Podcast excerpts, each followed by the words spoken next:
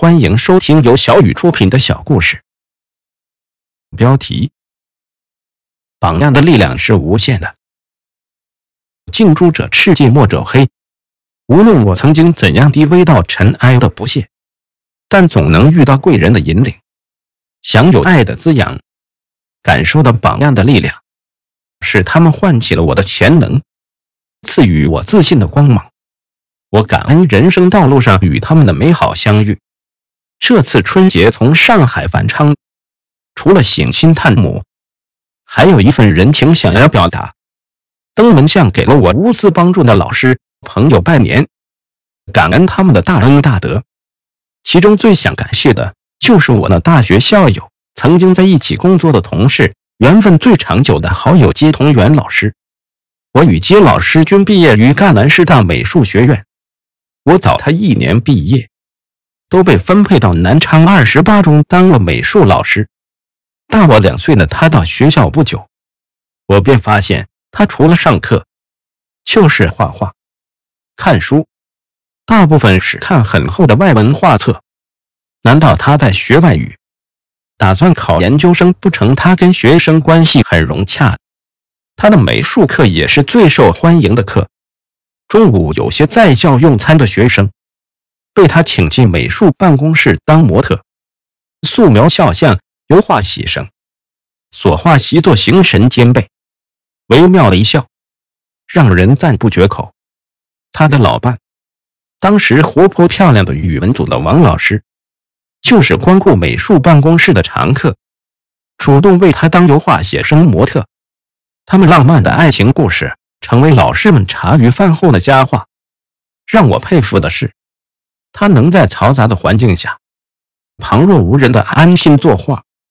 他的几幅获奖油画作品，很多时候就出自于十几平方米的办公室兼画室。然而，他的教学工作也同样出色。作为校友又是同事，经常让我给他看画、提意见，我们一起切磋技艺，探讨教学。在聊天中。他谈到自己走创作这条路的体会，鼓励我不妨试试。当他看我信心不足时，会用大学期间我的励志故事激励我。他说，大学期间我们刚进学校，系主任林老师就经常用你刻苦学习、意志顽强、进步神速的例子来勉励我们，让我们班的同学很早就认识了隔壁兄弟班的小个子。谢晨同学，我被他的真诚所感染。更重要的是，他这个榜样的力量是无穷的。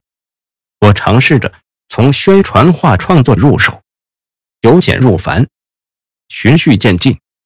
几年下来，先后创作了《不忘历史，珍惜现在》《使人羡慕的职业》《向教师致敬》《放飞》等作品。起初，先参加了区教师美展，逐渐参加市美展。省美展多幅作品在省市美展中获奖。一九九七年被吸收为江西省美术家协会会员。后来，我又开始了油画的创作，先后画了《捍卫者》《邱之韵》《龙情》的。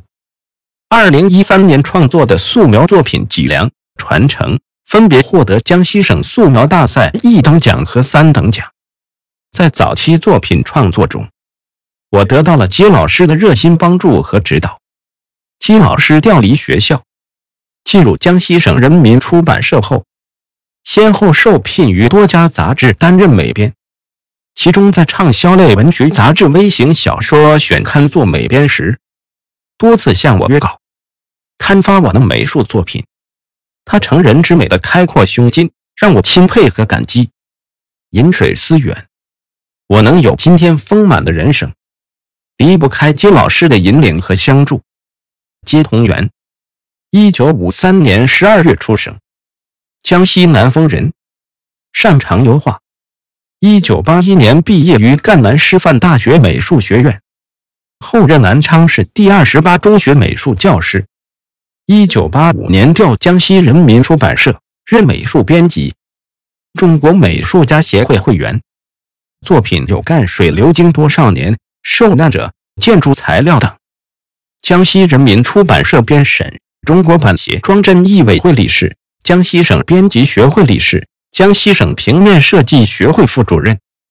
部分书籍装帧作品获首届中国政府出版提名奖等奖项，多篇论文获中国版协书装艺委会一等奖等，曾获第四届全国优秀中青年编辑奖。我在南昌二十八中一干就是三十六年，见证了学校由弱变强，由小变大。二零一四年成立南昌二十八中教育集团。并冠于江西省首批素质教育示范校的整个过程，我也在这个蜕变中得到洗礼和锻造。有一个不被人看好的学科，少言寡语、孤僻低调的美术老师，硬是通过自己默默无闻、脚踏实地的工作和教学，创造了喜人的优异成绩。二零零八年被评为江西省首批中小学学科带头人。二零一五年四月。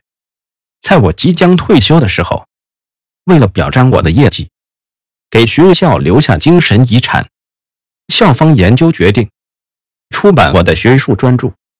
为了不辜负学校的厚爱，让建校以来首部由学校出资的个人专著出彩，我找到接老师，通过两个月紧锣密鼓的策划运作，承载了众多厚望的学术专著《美育人生》七彩篇章。以他设计新颖，品味不俗，与全校师生和全国广大读者见面了。书里自有接老师的深情厚谊在其中。退休后，客居上海，在照看孙辈、享受三代同堂天伦之乐的同时，找到了另一条精神寄托，与文字结下不解之缘。短短的一年半时间里，我笔耕不止。在中国散文网发表了五十六篇文章。二零一七年八月，我带着电子稿又一次找到接老师，他欣然接受，不遗余力，并亲自操刀。果然不同凡响。幸福时光谢晨散文集，以精美的装帧、巧妙的设计、高雅的品味、时尚的呈现，让人眼前一亮。极富戏剧性的是，事后得知。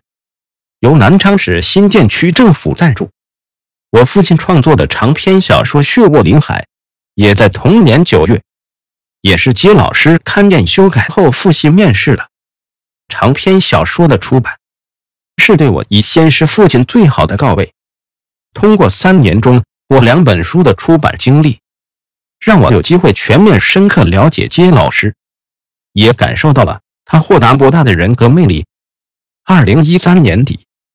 到了退休年龄的他退而不休，出版社专门为他成立了同一工作室，独当一面，承诺随时可以调动出版社各种资源和人员，最大限度发挥他的余热。在接老师的统领下，工作室运作的风生水起，慕名而来的出书单位和个人踏破门槛。由于业务量大，他的工作团队个个精明强干，埋头苦干。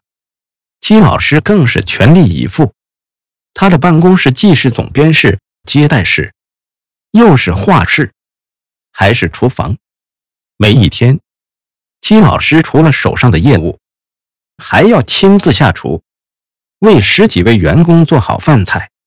我就有幸吃过他给员工做的饭菜，味道确实不赖。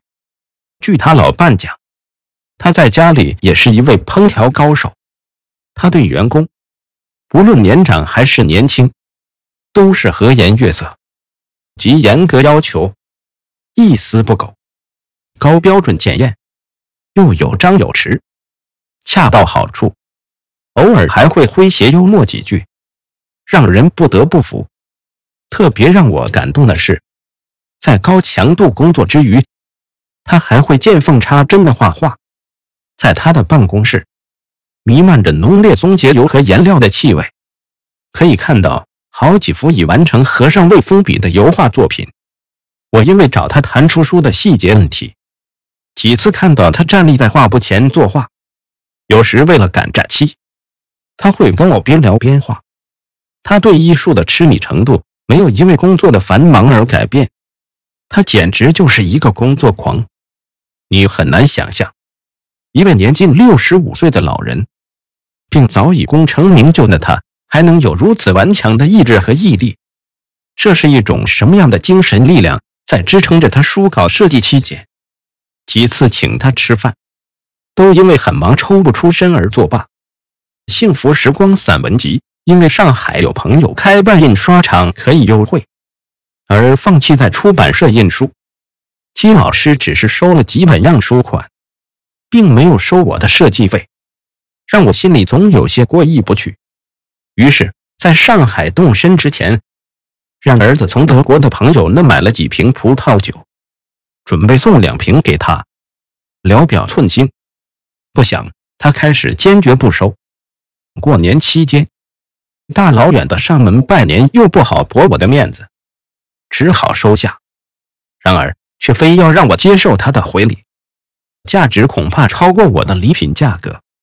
这就是发生在自己身上，我与心目中的贵人之一接老师的真实故事。故事到这里就结束了。如果大家喜欢的话，可以点个订阅。故事每天更新，下一期再会，再见。